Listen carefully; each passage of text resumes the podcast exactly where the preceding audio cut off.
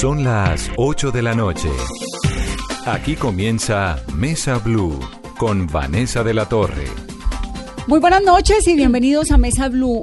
Hoy vamos a hablar de las fundaciones. ¿Qué son las fundaciones y por qué es que en algún momento de la historia de las finanzas de Colombia había un montón de fundaciones y luego la DIAN básicamente las metió como lo que ellos llamaron en cintura, se les redujeron los presupuestos, se les redujeron los beneficios, sobre todo en términos de impuestos que prestaban ¿Qué tan colaboradores y tan solidarios somos los colombianos con las fundaciones?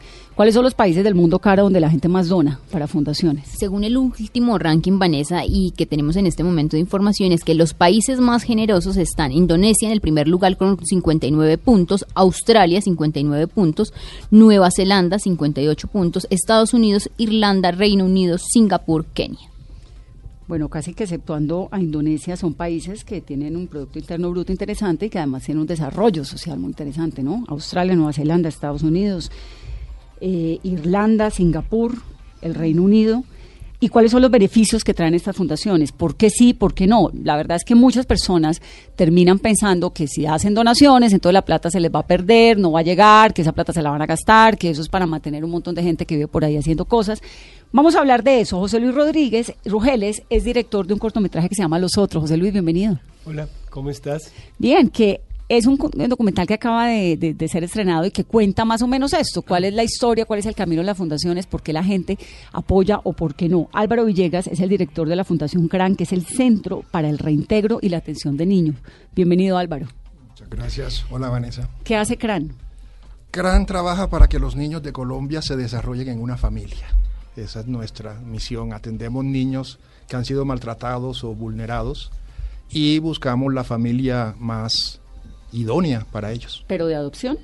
Eh, tenemos programa de adopción, tenemos programa de prevención y también tenemos restablecimiento de derechos, se llama formalmente ¿Y el mecanismo. ¿De qué regiones de Colombia? Eh, pueden llegar de todo el país, pero principalmente en la sede de Suba, pues son niños de Bogotá. ¿Son niños de... ¿Y dónde tienen sede ustedes? En Suba, en Casablanca, en la zona de Casablanca. ¿Ustedes de dónde se acento? De Montería. ¿Y en Córdoba tiene? En Córdoba no tenemos ningún programa, ni sede ni programa. ¿Por qué? Porque apenas estamos empezando una expansión nacional y hemos encontrado aliados en otros sectores prioritarios, en Putumayo, en Meta. Ya tienen allí ya tenemos eh, no, programas, programas de prevención. ¿Cuántos niños en CRAN? 62 niños. ¿Y hace cuánto funciona? 41 años. 41 años. ¿Cuántos niños al año tienen? Aproximadamente 180. 180. La rotación. ¿De qué edades? De 0 a 7 años, pero cuando atendemos grupos de hermanos pueden llegar hasta 11, 12 años. Marta Suescun es la directora de la Fundación Libérate, que funciona desde hace 17 años, ¿no, Marta? Sí, hola Vanessa. ¿Qué hace Libérate? Libérate trabaja... Ya habíamos estado. Sí, ya habíamos hablado. trabaja en prevención y tratamiento a personas con consumo problemático de drogas y también problemas de anorexia, eh, trastornos de alimentos y también eh, todo tipo de adicción, adicción a la tecnología, adicción a a la al juego, juego patológico, al sexo, a la comida. Todo lo que sea adicción. que sea adicción. Ahorita hablamos capítulo aparte lo de la adicción a la tecnología porque creo que más de uno vamos a una beca en la fundación. Marta, 17 años y trabajan con qué, eh, con qué personas. Trabajamos. ¿Con qué focos de la sociedad? En ese momento estamos trabajando ya con las EPS, afortunadamente. Eh, estamos, eh, pues las EPS ya están pagando los programas de tratamiento. Eh, llegan niños desde 14 años en adelante. Eh, hace 10 años estábamos hablando de consumo problemático de alcohol, hoy estamos hablando de niños con consumo problemático de drogas de síntesis como el éxtasis o el LSD. Em, hombres y mujeres, eh, ya las mujeres están pidiendo más ayuda, anteriormente no. ¿Son menores de edad todos o menores de edad mujeres? Desde, desde 14 años hasta 65 años de edad, hombres y mujeres. ¿Y de qué nivel social? Nivel socioeconómico medio. Mm, el programa particular pues viene de eh, nivel socioeconómico medio alto. Particulares que yo pido la consulta y, la pagan. Y el que viene de la EPS si viene desde un estrato 3, 2, 3 en adelante. porque tiene que ser remitido por la EPS. Por la EPS, pero también eh, la EPS también remite estrato 4 o 5. ¿Cuántos pacientes tienen? En el año atendemos aproximadamente 325 pacientes mm, con consumo problemático, pero también nos han llegado pacientes con juego patológico. ¿Qué es juego patológico? Los casinos. Pierden el control en el casino. Y van a la Y van a la fundación para fundación y hacen programa de tratamiento. Y también estamos trabajando problemas de bulimia y anorexia. Se llama juego patológico. Juego patológico. ¿Cómo se vuelve una persona adicta al casino?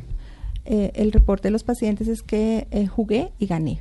Y entonces en el momento que, en el primer momento que, con- que juega, le va bien y empiezan y se vuelve compulsivo y tienen una cantidad de ideas irracionales que van siempre a ganar, pero sí ganan, pero se pierden mucho. ¿Cuántos años más o menos es el promedio de la gente que arranca a trabajar en casinos? Eh, diría yo que aproximadamente entre los A trabajar no, a jugar. 18 a 24 años, creo que es el- la edad promedio donde se inicia, pero también nos llegan pacientes que son pensionados, señoras pensionadas que ya quedan sin hacer nada y entran en depresión y se van al casino. Y eso de la señora que vendió la casa, el marido que vendió el carro, ¿eso es verdad?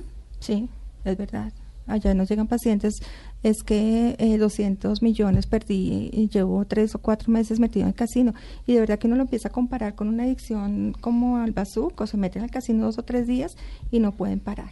¿Seguidos? seguidos. ¿Con no trago pueden- o esto con es- tra- A veces con trago, porque las atenciones son muy son muy buenas. En el casino no encuentras un, un reloj y colocan nitrógeno en el, en el ambiente, entonces ellos permanecen mucho tiempo en alerta, entonces no se dan cuenta. Y uno no sabe si es de día o de noche porque son las 6 de la mañana y no hay con problema. las tarjetas de crédito y, y les dan bonos de 500 mil pesos para que mm, mm, tranquilo, siga- yo le doy este bono, siga jugando y, y así los siguen enganchando. Fuerte, ¿no? Peligroso, peligroso, peligroso, Peligroso. es Y en los Colombia, casinos. ¿qué tantos adictos a los casinos hay, al juego? No tengo el dato, de, no, no está. Sí sé que hay grupo de apoyo para jugadores anónimos, así como los alcohólicos anónimos, pero no tengo el dato de cuántos ludópatas hay, no sabría decirlo. Usted nos hablaba también, Marta, de qué tan frecuentes son los casos de la adicción a la tecnología. Ay, eh, ahora se incrementa mucho. Eh, nos llegó un paciente hace poco que se estuvo tres días eh, metido en una persona que vive en, San José de Bavaria, tres días metido en su apartamento jugando con jugando un juego que se llama Anime eh, y duró tres días. Solamente tomaba Coca-Cola y pidió alguna algo de bocadillo. Entró en depresión porque la máquina le ganó y empiezan esos juegos de pues la, la tecnología por un lado que son los videojuegos pero el otro lado el internet El otro ¿qué tan lado la, la- el celular Eh, una cosa es Damos una beca. uno es como preguntarse si cuánto tiempo puedo durar yo desconectada del celular Eso, ¿Hay algún medidor? ¿En serio? Eh, que, ¿qué que la fundación diga, es- mire, es- eh, porque obviamente todos ut- utilizamos la tecnología hoy en día para comunicarnos, ¿no? El celular, el claro. WhatsApp, bueno, todo eso. Pero ¿en qué momento hay una patología?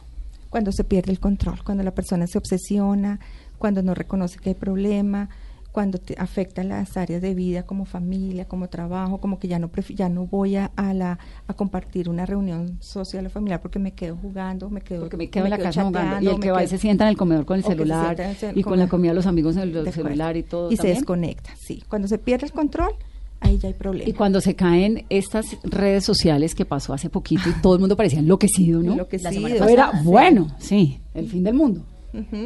Em, empiezan, a ver, ahí hay que ver la función del celular en la vida de las personas y qué pasa con la persona cuando ya no está el celular, cuando no está en las redes sociales. Entonces, la ansiedad entran como en abstinencia, como Sí, si le ¿cuáles son quitaran la botella. Sí, como que le quitaran la botella al alcohólico. Exactamente pasa lo mismo con la persona adicta a la tecnología. Eh, abstinencia, ansiedad, angustia, taquicardia, ¿qué voy a hacer? No me voy a poder comunicar, como empieza toda, todo el pensamiento, genio, para la- la irritabilidad, la hostilidad. Eh, mi hijo me escribía, el de 14 años, escribe, mami, eso es a nivel mundial. Y yo no le entendía que me estaba escribiendo. ¿Qué hacemos?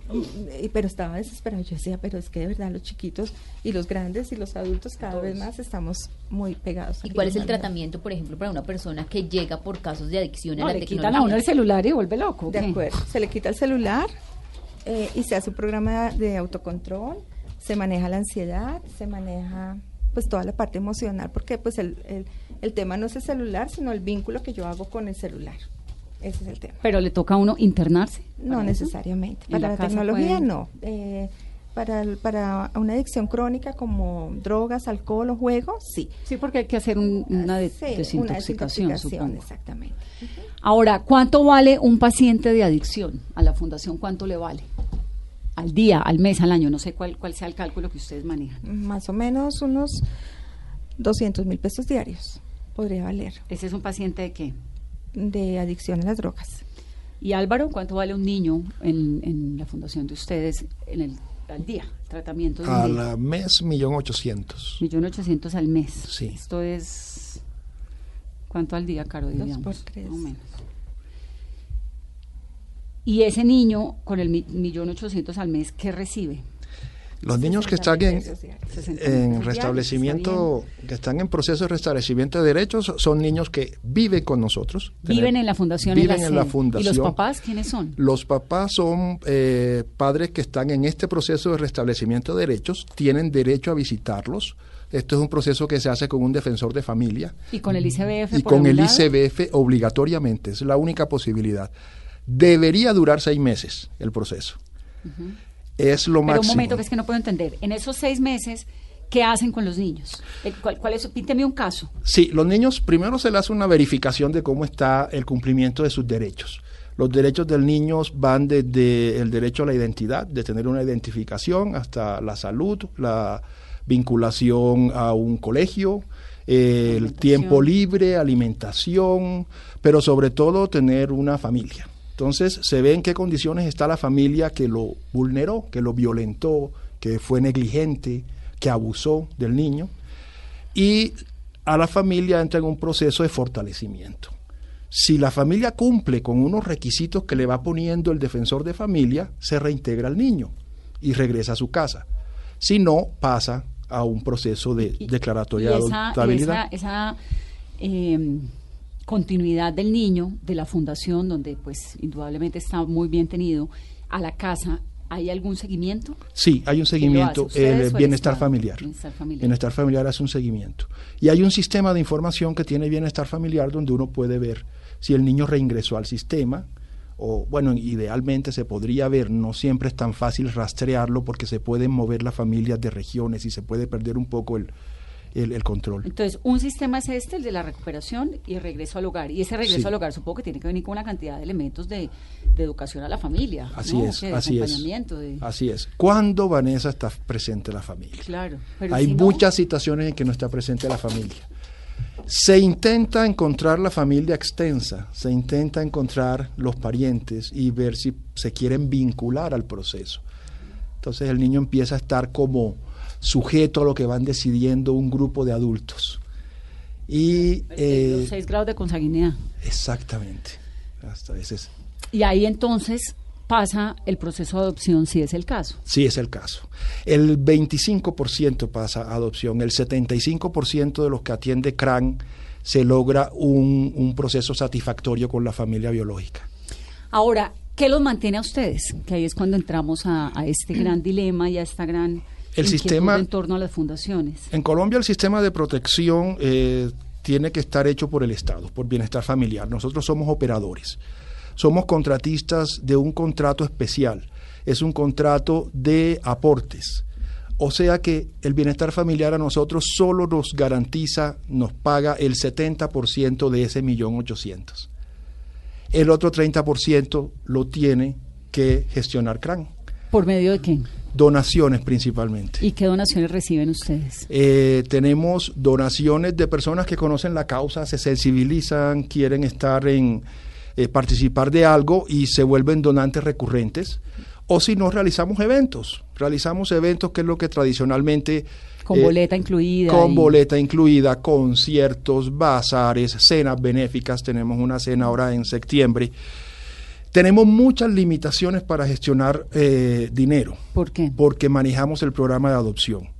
Y en un momento se asoció la consecución de donaciones para adopción. ¿A qué estoy comprando un niño? Exactamente. Entonces tenemos esa limitación y nos toca, eh, ya no podemos contar con donaciones de agencias eh, de adopción internacionales, son muy rastreados los aportes que recibimos. Tenemos muchas limitaciones, pero como estamos tan motivados con esto, pues siempre vamos colgados y consiguiendo. También tenemos otras organizaciones de segundo piso que nos ayudan mucho. Y por ejemplo, un donante cualquiera, yo, un civil Sí. cualquiera, que quisiera donar, ¿qué tiene que hacer y cuánto puede donar? ¿Hay un mínimo, hay un máximo? ¿Cómo, cómo funciona? ¿Una Eh, vez o toca entrar al No programa hay un mínimo, hay toda una, una- un panorama de opciones. Puede ser donante recurrente, entras a la- nuestra página web y ahí hay un vínculo donde puedes hacer un aporte mensual, se te puede descontar de la tarjeta de crédito. ¿Un aporte mensual de cuánto? Desde lo que quieras, desde 20 mil pesos te recibo hasta 2 millones de pesos, 20 millones de pesos. Tú de- decides si es recurrente o si es ocasional ¿Y también. tienes donantes suficientes? No, nunca son suficientes. Pero gente que ha ayudado durante, digamos, Sí. es- es- el patrón del donante es cuál? A ver, hay muchos esquemas. Eh, hay, hay familias muy sensibilizadas hacia la adopción en Colombia. Hay familias que tradicionalmente ese es un recurso en que co- como se han constituido, saben que existe esto y ya como adultos se vuelven donantes recurrentes o hacen actividades especiales para nosotros. Hay personas que han pasado por nuestro proceso de atención, es que llevamos 40 años, Claro. que ya regresan, que ya son activos económicamente y nos hacen donaciones. También tenemos organizaciones de segundo piso que apoyan, for- nos hacen fortalecimientos como empresa social. Por ejemplo, la Fundación Bolívar de Vivienda tiene diferentes programas que apoyan a fundaciones como nosotros y nos ayudan a buscar plata. Que por cierto financia el documental, ¿no? Sí. Eso es Sí. Bolívar da Vivienda. Son tres cortometrajes. Eh, como ves, hay una cantidad de historias en el aire. Yo podría quedarme escuchándolos a ellos hablar, porque lo que hicimos primero nosotros fue una investigación de qué es lo que hacen las fundaciones, eh, cómo gestionan, qué historias hay dentro de las fundaciones. Para mí era un mundo Aparte y desconocido. aparte, desconocido, no era donante. Y ahora es donante. Eh, sí, claro. Eh, pues, es que, es que lo, lo- lo que pretendimos nosotros con estas historias, con estas tres historias, ayer, invisible y que es lo que forma parte de por otros. Y Soledad. Y soledad. Es, es poder llegar a unas historias que sensibilizaran a, la- a las personas. Es que sabe qué pasa, que creo que hay una, Claro. una ignorancia, sin, sin, sin ser respectiva con el término ignorancia, pero la hay, en que los colombianos no entendemos para qué es que son estas cosas. Como, y, y de verdad nos pasa un montón en este programa que de pronto empezamos a escuchar historias y decimos, claro, es que uno se la pasa todo el día hablando de Santrich y el proceso de paz y no sé qué, y se le escapan esas historias. Exacto, lo que pasa es que pues, yo pienso que en un país como este donde hay tanta corrupción es difícil. Esa es la otra, creer uno que yo dono 20 mil pesos y- Lo que pasa, y después de hacer esto y después de tener esta experiencia, yo lo que me di cuenta es que hay gente increíble, gente que, que como ellos, que, que están todo el tiempo haciendo cosas por los demás y que realmente sí necesitan ese dinero. ¿Qué se encontró en el documental que le haya alimentado ese espíritu de cineasta? Eh, la historia, digamos, de, de soledad, ¿no? De que es la historia de todos ellos. Son personas que, que- que tienen un espíritu de entrega hacia los demás, pero como todos también tienen su ego, tienen su manera de hacer las cosas y que necesiten ayuda. Ellos son capaces de ayudar a los demás, pero a veces no se dejan ayudar a ellos mismos y quieren hacer las cosas a su manera. ¿Quién es Soledad? Soledad es una dueña de una fundación eh, que trabaja con niños eh, vulnerados eh, y que da niños en adopción y que todo es más o menos como... como Un cráneo. Como una especie de Álvaro. ¿Pero existe Sí. Soledad o es una inspiración, un No, personaje construido Soledad, en medio? Soledad es una suma de muchos de ellos. Eh, a lo mejor podría ser como tu fundación con Invisible, que, que también, también eres, es personas que trabajan por otra niña y por lo que le pasa a ella. Pero Soledad, sobre todo, quiere seguir haciendo las cosas como las ha venido haciendo hace 30 años en su fundación, ayudando a sus hijas, como lo llama, pero su fundación necesita ser ayudada. Sí, porque ¿quién ayuda a los, ayu- a los que ayudan? Exactamente. ¿Quién nos puede ayudar?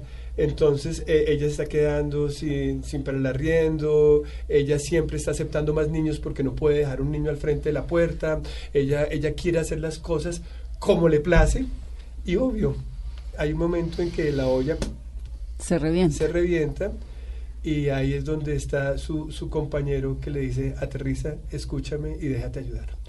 Entonces ahí, después ella de un gran esfuerzo, se deja ayudar, abre la puerta y entran los de la Fundación Aflora a explicarse, a explicarle cómo pueden organizar cómo su puede casa. funcionar su, su- cómo puede hacer que la Fundación. sea rentable.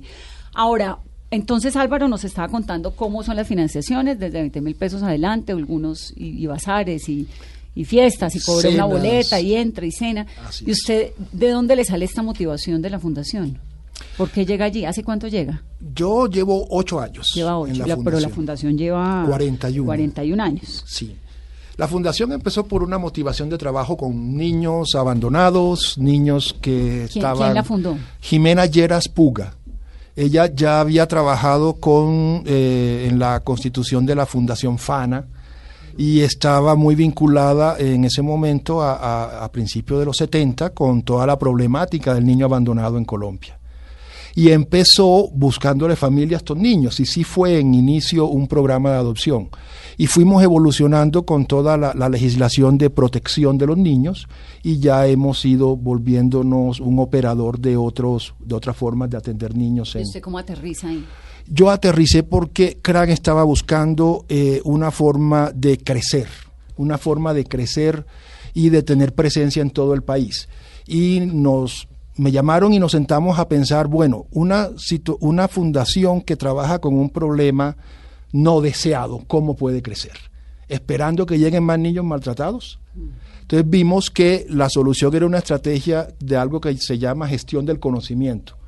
Ver los aprendizajes que tenemos viendo dónde se origina esto del maltrato de los niños y haciendo una estrategia de prevención. Y ahí es donde yo entré a liderar esa estrategia de prevención. Ahí se quedó. Y ahí me quedé. Ahora, Eso es ¿qué- un trabajo muy creativo, muy motivante. ¿Qué beneficios económicos tienen los donantes? Los donantes, bueno, hay un beneficio tributario que existe, pero definitivamente las causas sociales no son las que tienen más ventajas para los beneficios tributarios Además, en lo Colombia. retiraron, ¿no? El Sí, es que tenía- casi todo lo tiene el sector de educación superior, sobre todo. Entonces, cuando un gran capital quiere ver dónde encuentra mejor, dónde pone mejor su plata para que tener el beneficio tributario, pues Una va a una universidad y hace un gran edificio o algo cultural. Eh, Para los niños no tanto. Para, para los niños no tanto, suya? para los niños es más sensibilización de la persona con la problemática. Entonces a nosotros nos toca comunicar mucho, nos toca contar, nos toca hacer rendiciones de cuenta. Mire, lo el peso, los 20 mil pesos que me vas a dar, Vanessa, los voy a usar así, ya los usé así. ¿Y uno, ¿Y uno por qué habría de creerle a las fundaciones? Porque hay personas que nos certifican, hay instituciones que nos certifican, hay inst- instituciones, hay, programas, por ejemplo, Global Giving a nivel internacional, va y inspecciona cada plata que se dio, en qué se usó. Eh, la ley nos obliga a rendir cuentas públicas. Nosotros tenemos publicado un informe anual. Le preguntamos al donante qué quiere saber de, de- de- de- nuestra actuación y lo hacemos de forma individual. Te llega un informe los 100 mil pesos se usaron para esto.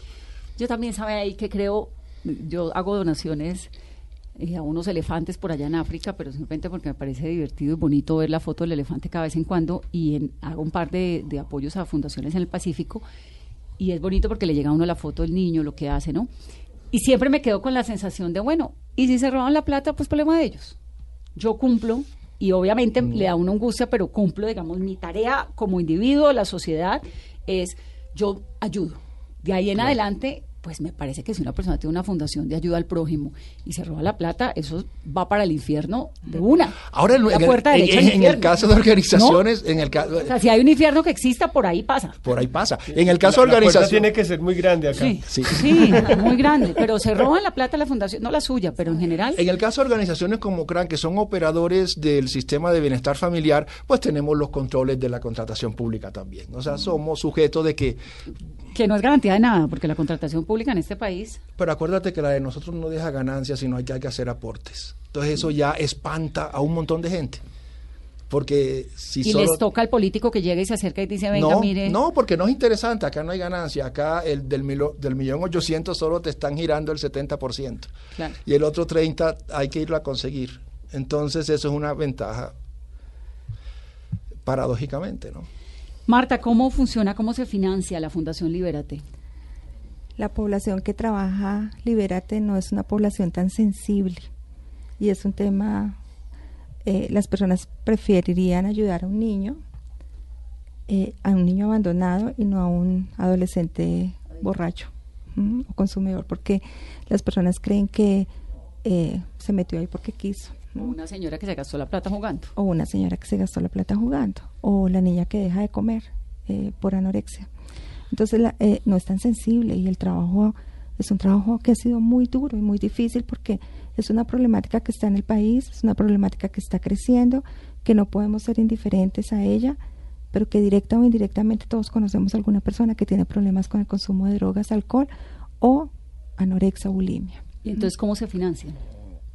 Con las EPS, eh, con, los contratos, con pacientes, los pacientes particulares que pueden pagar el programa. Eh, trabajamos programas de prevención, creo que eso ha sido como el lo, lo fuerte, entonces entrar a los colegios, dictar prevención. ¿Cuánto vale eh, una, una terapia? Una una terapia 60 mil pesos. y de ahí en adelante le hacen a uno un programa un programa. Eh, hacemos los eventos también, entonces buscar el, el, el, actor, el famoso que nos ayude, que eh, alguna vez hicimos, me hiciste pensar que hace como 10 años teníamos que comprar un videobin y nos tocó hacer un bazar para comprar el videobin uno de la junta directiva yo no puedo, decía yo no puedo creer que en las empresas dañan los videobines, no botan uno. y que y, y, nosotros desgastados prácticamente que un mes para poder comprar reunir los dos millones de pesos para comprar el videobin y así con las uñas, con las uñas y pedaleando y pedaleando. Pero también falta un poco de información porque diría, creería uno, no sé, estoy equivocado, ustedes sabrán más que si eh, una fundación como Libera te dice, estamos necesitando un videobin, 35 vasos. Eh, no es tan fácil. Un televisor, ¿no? No, ah, no, está, no, no es tan fácil. Creo que ya la dinámica nos cambió desde hace algún tiempo cuando entramos a la Fundación Bolívar de Vivienda, porque ya no nos, ya no somos los que vamos a, pedir la ayuda como venga ayúdenos, sino que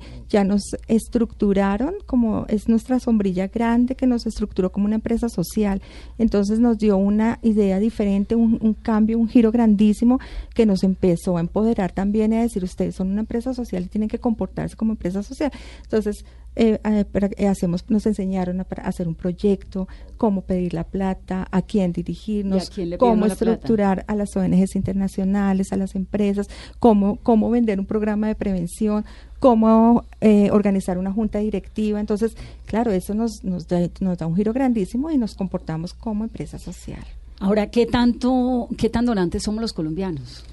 Eh, no está la cultura de la donación, no hay tanta sensibilidad frente a la donación. ¿Por qué? Tiene que ver con lo que hablamos Creo que la gente no cree en las fundaciones, porque hay gente buena, hay gente que pues quiere hacerlo.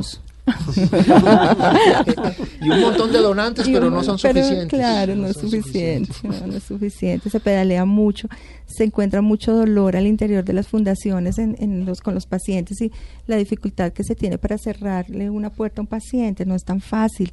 Eh, y se necesita la ayuda de todos, se necesita la sensibilidad de todos. Nosotros no podemos ser ajenos a lo que está pasando en el país frente al dolor del otro. Pero sí creo que el tema este del caramba, de los robos a, es que en este es un país, esto es un país en el que se roba el sistema de salud, ¿no? Entonces uno ve en estos, el cartel de la hemofilia, el cartel de, bueno, dice, pero caramba, si se roban el PAE, el plan de alimentación escolar de los niños, el, el, hecho de, donar plata, que la gente hace un esfuerzo para donarlo, por eso me gusta lo de la puerta al infierno, digo yo, si se lo roban, se además al infierno, pero yo tengo que aponarle al cielo. Además que eso también por gratificación, yo sirvo sin esperar.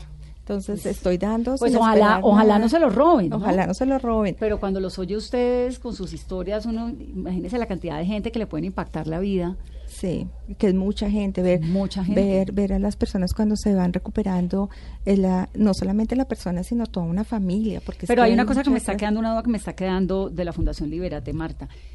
¿Es para gente que puede pagarlo?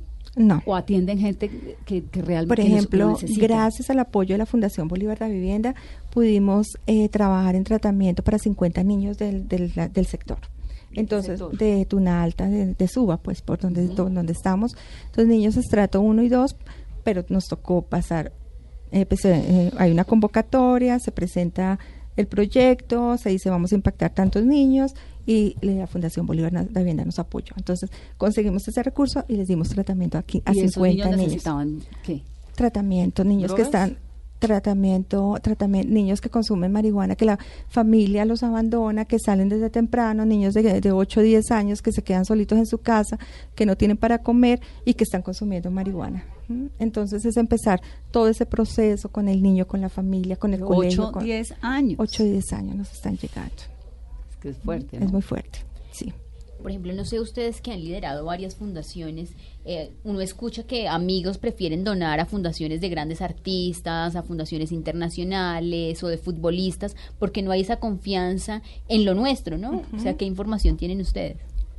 Eh, es lo que pasa es que se ha, se ha deteriorado mucho el concepto de las fundaciones. Eh, sí creo que afortunadamente ya hay una, una sombrilla donde nos están regulando, donde nos están exigiendo, donde nos están vigilando. Entonces también hay que saber en qué momento y con quién, porque también seguramente habrán fundaciones que no, pero por ejemplo todas las que estamos inscritas a Fundación Bolívar da Vivienda, seguro que todas estamos cumpliendo con absolutamente todo. ¿Por qué? Porque la exigencia está, porque los requerimientos están, porque la auditoría está, porque el autodiagnóstico está. Entonces, pues somos fundaciones que estamos cumpliendo y que seguramente somos creíbles. Si, por ejemplo, eh, una persona que nos está escuchando tiene la intención, tiene la voluntad de poder ayudar, tiene su casa y quiere empezar a formar una fundación, ¿qué debe hacer?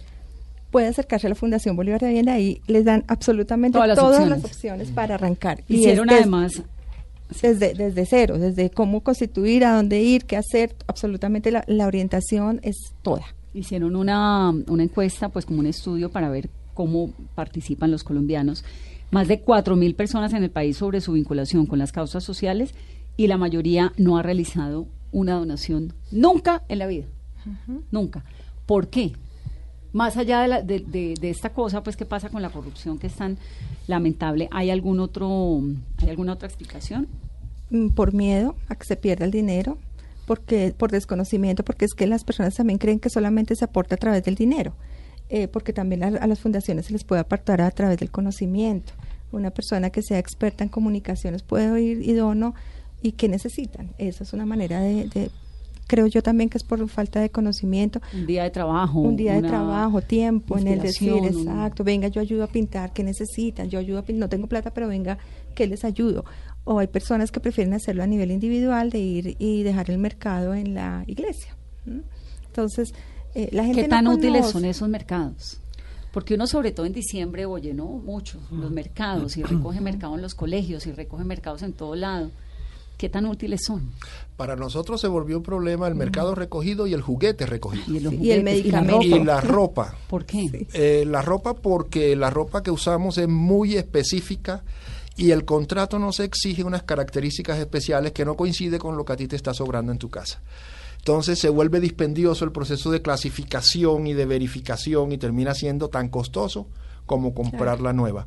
Eh, los juguetes porque exceden lo que se necesita, porque a veces son desproporcionados, porque a veces son especiales y Pero, nosotros pero ustedes no pueden sacar lo que les funciona y el resto darlo a otra, a otra fundación. eh, sí, eso se hizo, pero fíjate que todo eso implica unos manejos de inventario, de gestión y de trabajo de la gente. Entonces ustedes prefieren la plata para comprar los juguetes. Eh, o los bonos, porque hay bonos que se pueden juguete. dar, claro, hay bonos juguete, hay bonos ropa. Y esos bonos se consiguen que como bono el éxito o juguete Sí, o bono... Only ese tipo de marcas tienen esos, esos, es- esos bonos y son muy útiles. Y es una forma en que la gente se puede vincular.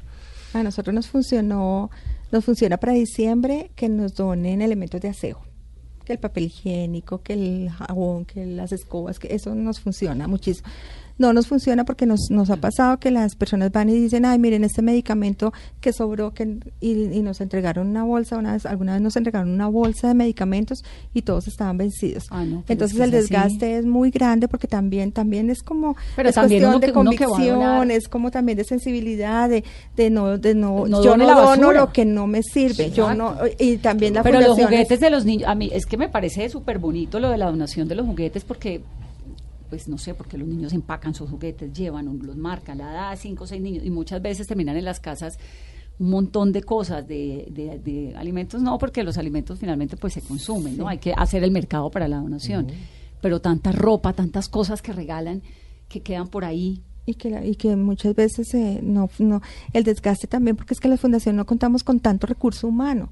Entonces Claro, está el psicólogo para que venga a ver quién, entonces toca pedir a ver otra persona que de pronto algún miembro de, la- de una familia venga, en- usted nos puede apoyar es- la logística es muy grande. Entonces, ¿ustedes qué prefieren en la fundación? Nosotros, a nosotros en Libérate nos sirve todo el tema de aseo, nos funciona muchísimo. Aseo personal, aseo, aseo de, de los espacios porque pues es una sede grande y, y se requiere mucho eh, todo el tema ese tema. Eh, nos funcionan que eh, las ah, eh, las mm, hojas tamaño carta Para las resmas para imprimir esas.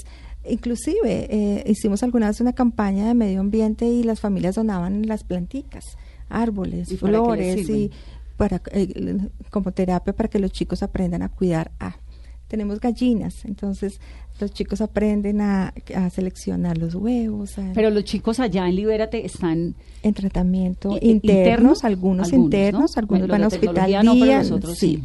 los crónicos. ¿Y cuánta gente trabajando tienen, Marta? Tenemos 15 personas por planta y 15 personas por prestación de servicios. ¿Y cuánto gana una persona de estas? Eh, un psicólogo está alrededor de 2 millones de pesos. Y eso sale de la plata de las y donaciones. eso de los sale nosotros no recibimos tanta donación Vanessa es muy Sí, por lo que nos la contabas ahora, que es más sensible el Sí, de los niños. sí nosotros hay algunas empresas que nos donan nos hemos inventado muchas cosas para hacer prevención entonces que la obra de teatro que eh, estuvimos con Ricardo Quevedo haciendo stand-up comedy o sea cosas así que, que, que, que podemos venderle a las empresas que no es la charla convencional pero que podemos ofrecer entonces a través de eso es que recaudamos el recurso Y, por ejemplo, ¿cuál es el costo del funcionamiento mensual de la fundación? más o Sí, menos la planta y todo, ¿no? Más o menos 100 millones de pesos ¿Y cómo hacen? ¿Están en deuda o se mantienen al día Pues, por el eh, buen corazón de, de Eh, muchos no, nos, ya estamos, eh, ya nos estamos organizados como, como una empresa y ya pues tenemos nuestra junta directiva, tenemos nuestro revisor fiscal, nuestro contador Es que y tienen bueno, ahí vamos. 325 pacientes que valen 200 mil por el día, ¿no? Es que es bastante Es el costo por, claro. por, por, por día, por paciente. La esposa de Jeff Bezos, la ex esposa, se acaba de separar, ¿no? Y le ofreció, bueno, la- quedó convertida en la tercera mujer más rica del mundo, básicamente, después de, de la de L'Oreal y, y otra. Y dijo, yo necesito toda esa cantidad de plata, yo voy a donar la mitad. Y donó un montón de plata Qué bueno. a la fundación de Melissa Gates, que también hizo lo mismo.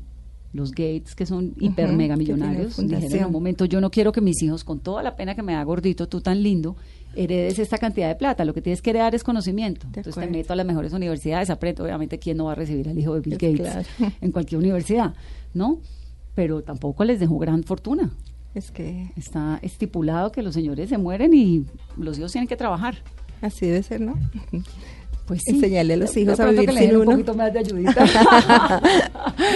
Pero digo, está muy bien esto de la Sí, conciencia. Lo de la mujer de, de- de Jeff Bezos es maravilloso porque dijo, pues es que, ¿para qué necesita uno 30 mil millones de dólares? Ay, Yo, sí. con dos mil me sobra y me basta, con mil, no sé, o sea, necesito dos, no, no, decía Sí. ella, no, no necesito toda esa plata. Es que es cuestión de ego Y también, de, de- Es- Con 2000 puede gastarse un millón, Diario, imagínate, un millón cada año. acércate. José Luis, el resto es su 2000 gira. años. imagínate.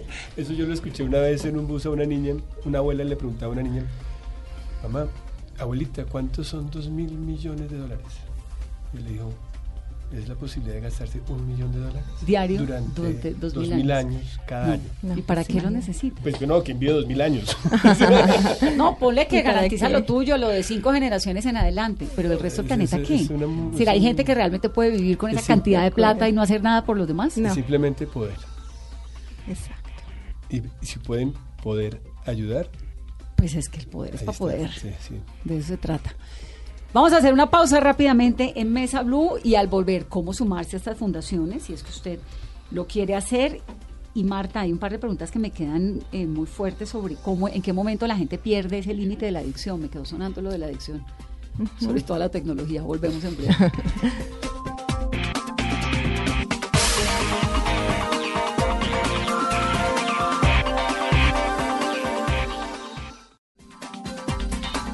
Estamos hablando en Mesa Blue sobre los riesgos, sobre las posibilidades de apoyar a las fundaciones. Estamos con Álvaro Villegas, director de la Fundación CRAN, que es el Centro para el Reintegro y la Atención del Niño, que hace un trabajo esplendoroso por darle cuidado a los menores que lo necesitan, con Marta Suescún de la Fundación Libérate, un montón de preguntas, Marta, que te las voy a hacer enseguida, y con José Luis Rugeles, que tiene el cortometraje Los Otros, con el cual se busca sensibilizar esto. ¿Cuánto dura el cortometraje, José Luis? El cortometraje dura 24 minutos. ¿Y uno lo baja en internet o qué? Sí, sí, sí, lo ves en internet. Eh, son tres cortos. Eh, cada uno dura aproximadamente 7, 7 minutos y pico. Y al final tiene su mensaje de qué? Claro, digamos, eh, te das cuenta de lo que hacen estas personas en las fundaciones, pero, pero también te da sensibilizar de, que estas personas, digamos, con la Fundación Libérate, no son personas malas porque hayan bebido, tomado o porque dejen de comer, son víctimas. Que los niños son víctimas. Exactamente, entonces, digamos, vemos la historia de una niña que es una pianista, una pianista clásica que entra en anorexia, primero en bulimia, después anorexia, y a un punto donde ya no puede tocar más piano entonces los, dedos, bueno, ese es un caso que le pasó a un amigo mío. ¿Es un caso de la vida real? Sí, sí, sí, es un caso que le pasó a un amigo y dejó de tocar a piano más o menos ocho meses, un año. ¿Por qué? Porque estaba demasiado flaco y entonces el cuerpo ya no le daba, estaba ya en el hospital, o sea, clínico. Y el mismo trabajo de la fundación hace que por amor a la música vuelva a comer y vuelva a entrar en el carril que debe ser. Entonces, la vida de ese proceso es la que me pareció muy interesante. Además, teníamos gente con problemas reales en la mesa que estábamos trabajando, o sea que yo hice entrevistas a los actores que no eran actores, les hice entrevista a los actores naturales? Sí, son actores naturales, entonces le hice la entrevista a los muchachos y los muchachos, o sea, la entrevista duraba horas, yo no podía parar y, pues teníamos que hacerlo corto por, por porque es un corto. porque es un corto pero, pero las historias eran, eran muy fuertes. Y, esa, esa, esa, necesidad que tienen los muchachos de, figurar, de ser alguien en un grupo, entonces si son más flacos, entonces pues pueden estar dentro de ese grupo, dentro de esa sociedad, y están un poquito gordos, la sociedad los está rechazando, entonces viene todo ese problema también pegado, que son las redes, que son pues la sociedad que estamos viviendo, con unos parámetros muy altos para poder figurar. Entonces digamos que está esa. Hay otra historia que es ayer, que es una fundación que le enseña a leer y a escribir a personas de la tercera edad. Entonces, pues es una historia muy bella porque acá pues también tenemos olvidados a las personas de la pues, tercera edad. Es el, grupo social más olvidado. Más, olvidados y, tú ves en cualquier tribu indígena, en Europa, en cualquier parte, son los maestros, son los que son los profesores de universidades. Entonces, acá la nosotros... La experiencia. Totalmente. Entonces, nosotros lo que dijimos es eh, no, no, se, eh, eh, no se trata de que solo aprendan a leer y escribir, sino a contar sus historias. Entonces, en eso consiste ese corto. Entonces, pues, son pues tres cortos bien entrañables con diferentes... Soledad Invisible. Exacto, con tres puntos de vista diferentes. Uno desde el punto de vista de la directora, otro desde el punto de vista de un profesor que está enseñando a los alumnos y otro de una persona que es el paciente que tiene el problema. Entonces, con esas tres historias, de las mil que teníamos, que fue el problema escoger, eh, creo que arranca un proceso donde yo creo que más adelante eh, podemos hacer unas convocatorias y que las historias sean de las mismas gentes y después vemos cómo hacemos la producción de esto. Creo que y a seguir haciendo. claro, yo creo que, eh, que, que, que, la idea de seguir sensibilizando lo que quiere la Fundación Bolívar de Vivienda, de que la gente pueda entender cómo es que está viviendo estas personas y cómo estas personas tienen un trabajo terrible y dificilísimo para conseguir recursos eh, y, que pues es que no son mucha plata, si somos muchas personas, ponemos de a poquito, pues todas estas, estas fundaciones pueden seguir adelante de una manera más fácil. Yo había en algún momento una fundación que decía un dólar, un dólar por persona. Y si hay un millón de donantes, no mucho, pero de mucho. Eso lo hizo Batman, el primer Batman, ¿no? Es Lex Luthor. ¿Será que lo saqué de Batman? Puede ser, ya lo sé. es posible. Sí, todo, lo que sobraba de los bancos, lo que la gente no reclamaba, las moneditas demás, él las coge y la, y la inteligencia hacia él. Y, Ah, bueno, pues puede ser. no, esto era un proyecto de, sí, un dólar por, por persona por mes, para ayudar a un montón de fundaciones y había que hay países en el mundo donde realmente el, sentido de la fundación, por lo que sea, o por los beneficios tributarios que me decías que no son tantos, ¿no? No son tantos. Que no son tantos. No, para, no para niños, pero más para educación superior, para universidades y todo eso. Sí, para educación. Pero bueno, eh, Marta, antes de que se nos acabe el tiempo, ¿cómo se prevé ¿Cómo se previene todo esto? ¿Cómo se previenen las adicciones? ¿Cómo, cómo construye uno niños hoy en día que sean adolescentes sólidos, capaces de decir no y adultos pues con unos niveles de responsabilidad que la sociedad necesita? Mm, bueno, con, son muchos factores que influyen para que se desencadene la enfermedad de la adicción. Y para cualquier adicción. Cualquier adicción. Em, y dentro de esos factores hay que hacer prevención a través de familia. Entonces, un buen ejemplo, no le podemos pedir a un chico que no esté, que no tome, que no consuma marihuana si el papá está tomando permanentemente, o que no esté eh, en el celular todo el tiempo si la mamá está permanentemente. Entonces, a través del ejemplo, a través del amor, pero que sea un amor responsable, un amor con límites, un amor con exigencia, un amor con respeto. Eh, nos llegan muchos pacientes, a diferencia del imaginario que la gente tiene, es que es que son pacientes que no tienen recursos, no, también son los pacientes que tienen muchos recursos y las familias se desbordan dando y los chinos no aprenden a, a colocar un límite. Entonces, eh, por vacíos emocionales, entonces hay que, eh, hay que trabajar mucho en la parte del afecto, de, la función de la mamá, de la papache, del, de estar ahí. Importante eso de la mamá. muy importante, muy importante. A los niños leyéndoles. Y la verdad es que a la mamá nos toca muy difícil porque hoy en mm. día uno trabaja, eh, tiene que ser buena amiga, buena jefa, buena esposa, buena empleada, buena mamá, buena un montón de cosas y el tiempo pues Claro, y es, pero, pero, pero es muy importante eso porque es que hay mucho vacío emocional eh, con los chicos. Entonces hace prevención a través del diálogo, a través de explicarles las consecuencias que hay frente al consumo, enseñarle a los chicos a tomar decisiones, enseñarles a enfrentar problemas, que no huyan al problema, que sí, mm, enseñarles habilidades sociales, enseñarles a bailar, enseñarles a, a en, una, en una reunión, en una cena, poder hablar, de compartir nosotros como papás y ellos también que compartan. Entonces el espacio de familia es muy importante para, para prevenir el consumo. Entonces familia sólida. Familia sólida es de, de vínculo, de, vínculo, sí, de amor, de amor. no importa si usted es mamá soltera. Exacto, no importa, pero que esté ahí eh, acompañando, no controlando, pero eh, vigilando y acompañando. Eh, está el tema del diálogo, está el tema del ejemplo, está el tema del respeto. ¿Cuál es su posición frente a las familias, a las parejas gay con hijos? Papá, papá, mamá, mamá. Yo comparo mucho eso con si, si están los niños con un papá, con una familia de pareja heterosexual. Y hay, y hay, y hay maltrato, hay, hay violencia, hay consumo, y el niño está en un medio de violencia, y si va a recibir un ambiente diferente, ¿por qué no? ¿Por qué no? Si es que el niño necesita el niño necesita protección. Mire, por eso es que cuando nosotros a nosotros nos llegan los chicos de 14, 15 años es que empieza uno a conocer historia de vida y es historia de vida es que hay maltrato, hay maltrato emocional y vacíos, no hay familia, entonces no hay amor, no hay, límite, no. Parecen una esponja que se absorben todo, ¿no? Y ven a su papá consumiendo todo el tiempo, tomando todo el tiempo, entonces pues. Supongo ahorita hace un momento que hablaba José Luis sobre lo de los apoyos, que para alguien salir de una adicción contando con una organización donde hay apoyo, donde puede contar, cuentan la historia frente a los demás, como con Alcohólicos Anónimos. Sí, hay grupos de apoyo, hay terapia. ¿Es más fácil? Es más fácil, además que se identifica con el otro, entonces si yo pude, eh, si él pudo, yo también puedo. El grupo de apoyo funciona muchísimo, la orientación para las familias también funciona mucho. Se trabaja con psiquiatría, con psicología, con medicina. Entonces, en, en el caso del, de por otros, se trabaja con otra vez reestructurar a la niña para que vuelva otra vez a tocar el piano. Entonces, sí, la intervención es integral.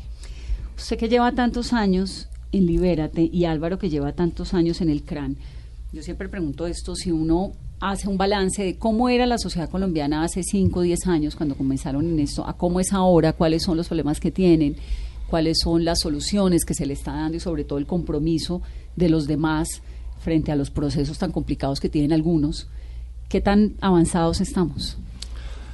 Pues en el tema de la infancia, Vanessa, yo creo que estamos evolucionando por buen camino.